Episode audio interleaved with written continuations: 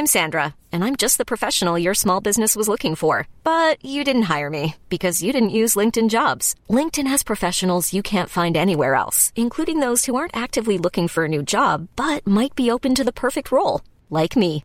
In a given month, over 70% of LinkedIn users don't visit other leading job sites. So if you're not looking on LinkedIn, you'll miss out on great candidates like Sandra. Start hiring professionals like a professional. Post your free job on linkedin.com/achieve today. Posso confiar na profecia bíblica? Segunda parte. Comentário de Mari Persona.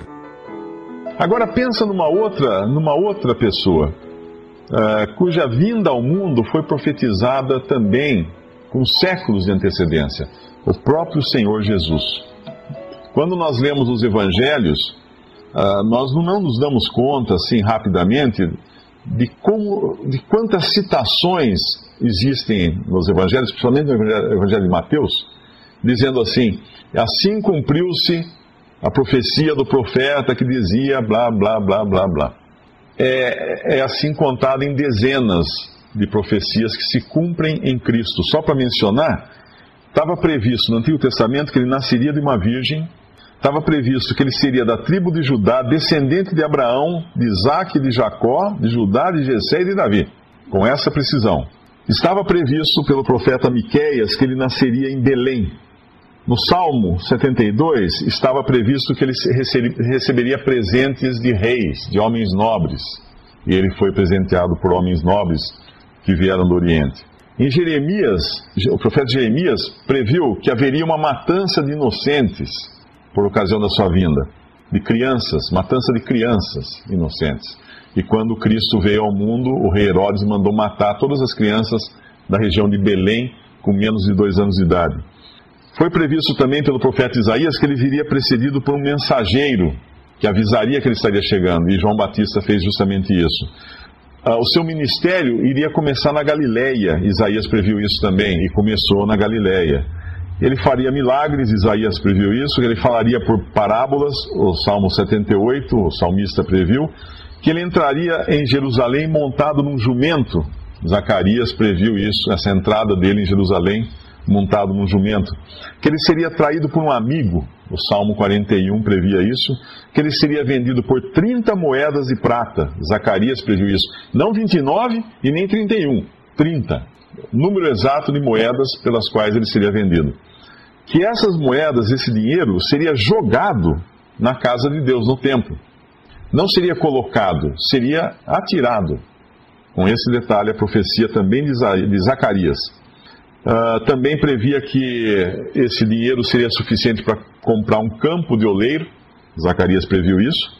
Zacarias previu também que ele seria abandonado pelos seus discípulos, que ele seria acusado de falsas testemunhas, isso no Salmo, no Salmo 35, que ele ficaria calado diante dos, dos seus acusadores, isso Isaías previu, no capítulo 53 do seu livro, que ele seria ferido, cuspido, escarnecido no Salmo 22 previu, mãos e pés seriam traspassados, ou seja, foi prevista também a sua crucificação, porque a, a, pena de morte dos judeus nunca era crucificação, a pena de morte era por apedrejamento. A pena de morte dos romanos era crucificação. Ele só poderia ter morrido crucificado porque a nação, a terra da, Palestina, de Israel, tinha sido invadida pelos romanos. Senão ele seria apedrejado mas ele foi crucificado. Suas mãos e pés foram traspassados, e o Salmo 22 previa isso. Que ele seria também colocado na morte, crucificado, morto, junto com malfeitores, com bandidos, e ele ficou na cruz entre dois bandidos. Dizia também o Salmo, Isaías 53 que ele iria interceder por aqueles que o perseguiam, e também que ele seria desprezado pelo seu, seu povo. O Salmo 38 diz que os seus amigos ficariam longe dele, as suas roupas seriam sorteadas.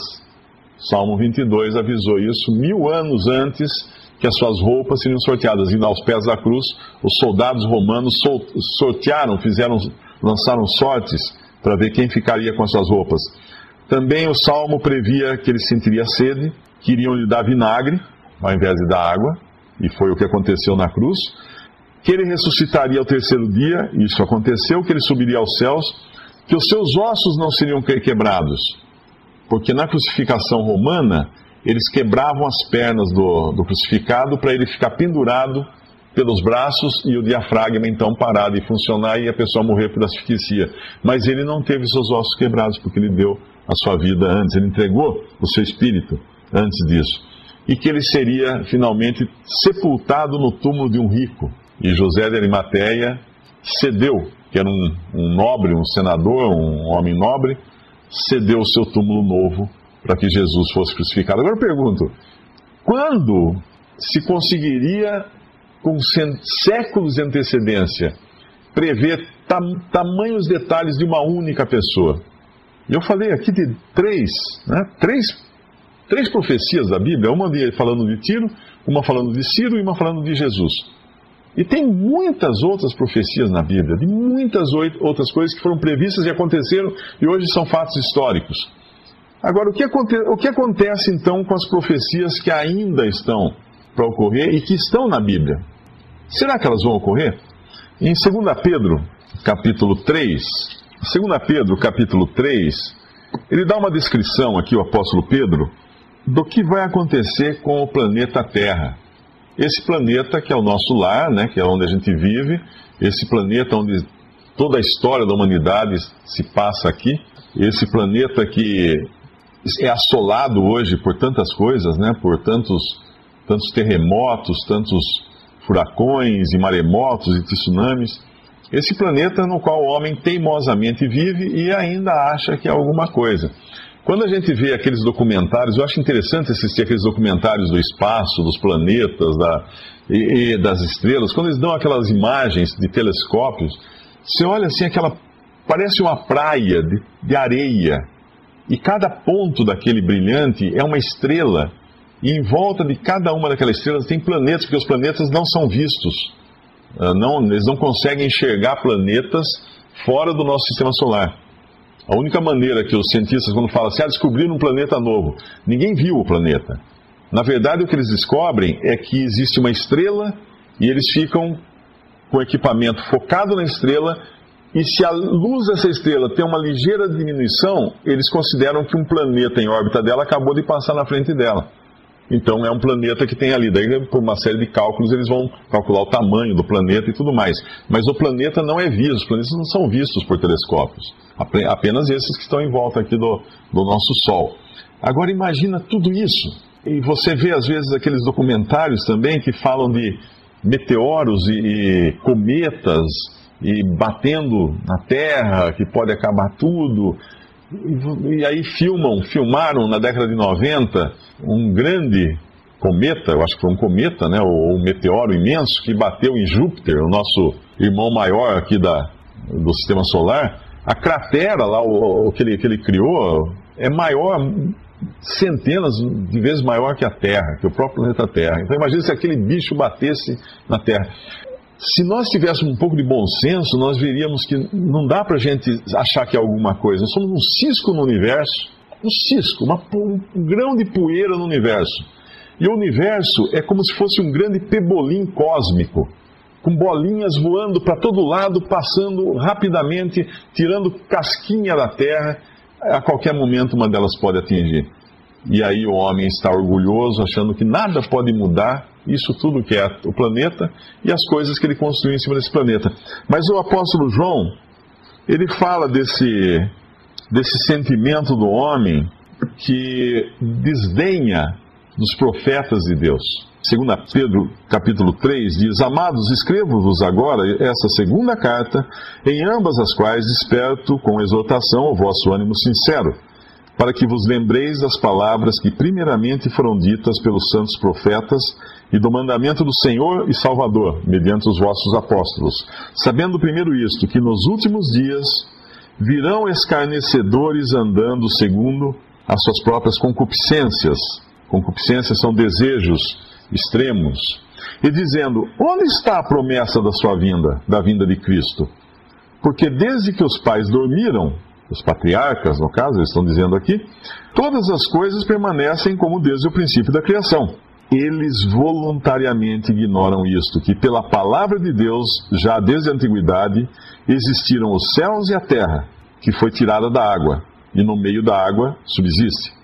Pelas quais coisas pereceu o mundo, o mundo de então, coberto com as águas do dilúvio. Mas os céus e a terra, que agora existem pela mesma palavra, se reservam como tesouro e se guardam para o fogo, ou se estão entesourados para o fogo, até o dia do juízo e da perdição dos homens ímpios. Mas, amados, não ignoreis uma coisa: que um dia para o Senhor é como mil anos, e mil anos como um dia. O Senhor não retarda sua promessa, ainda que alguns a tenham por tardia, mas é longânimo, é paciente para convosco, não querendo que alguns se percam, senão que todos venham arrepender-se. Mas o dia do Senhor virá como ladrão de noite, no qual os céus passarão com grande estrondo e os elementos ardendo se desfarão, e a terra e as obras que nela há se queimarão. Havendo, pois, de perecer todas essas coisas, que pessoas vos têm, vos convém ser em santo trato e piedade, aguardando e apressando-vos para a vinda do dia de Deus, em que os céus em fogo se desfarão, e os elementos ardendo se fundirão. Mas nós, segundo a sua promessa, aguardamos novos céus e nova terra em que habita a justiça. Nessa passagem ele fala que o mundo que nós conhecemos já foi destruído uma vez por água, mas isso não é nem não é nada perto do que vem quando essa terra será destruída por fogo e todos os elementos abrasados se desfarão. Agora eu pergunto, e nós? Bom, antes disso, Deus está dizendo já aqui que Ele é paciente. Ele é paciente. Ele quer salvar as pessoas dessa destruição não só da destruição física, porque é claro que nenhum de nós sobreviveria a um tamanho um tamanho inferno desse de fogo, de, derretendo, tudo abrasado, derretendo uma, o, o planeta Terra. Mas nós não somos só corpo físico, nós temos alma e espírito. Nós nunca mais deixaremos de existir. Isso é uma coisa que é importante entender. Esse sentimento que o homem tem quando você diz para uma pessoa que ela vai morrer e ela não acredita que vai morrer, ninguém acredita que vai morrer, né? A gente fala assim, não, eu vou morrer um dia, mas ninguém acha que vai morrer. A gente sempre acha que é o vizinho que vai morrer. E quando morre, ele fala assim, nossa, morreu novo, porque a gente acha que ele ia morrer só depois. Esse é um sentimento que eu creio que é porque Deus colocou já a eternidade no coração do homem. Deus já, já, já incutiu, já está no nosso DNA, a certeza de que nós realmente nunca deixaremos de existir. Nunca. O corpo vai, vai, vai morrer, mas nós vamos continuar existindo. Então esse sentimento o homem tem, ele sabe que ele vai permanecer. Mas onde? Onde? Tem um versículo em, em Romanos que diz que todos pecaram e estão destituídos da glória de Deus. Isso quer dizer o seguinte: no momento em que qualquer pessoa sai desse mundo, o destino dela deveria ser voltar para Deus o seu espírito voltar para Deus, porque Deus criou essa pessoa. Esse é, o, esse é o caminho que Deus determinou. Porém, pelo fato de hoje nós sermos pecadores, termos nascido pecadores, sermos herdeiros de pecadores, e não só herdeiros, alguém poderia falar assim: ah, mas eu herdei o que? Eu não, não, não tinha nada a ver com o que Adão fez lá atrás. Não, tenho sim a ver, porque nós não só herdamos o pecado, como nós fazemos bom uso dele todos os dias da nossa vida. Nós, é como se a gente tivesse um, tesouro que a gente vai lá todo dia e pega uma moedinha para gastar. Nós somos pecadores porque nós temos o pecado em nós. E nós somos pecadores também porque nós, esse pecado gera pecados e assim nós vivemos.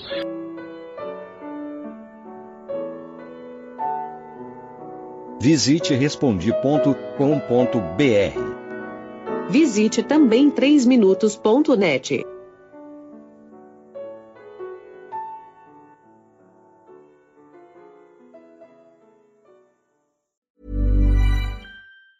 Ever catch yourself eating the same flavorless dinner three days in a row?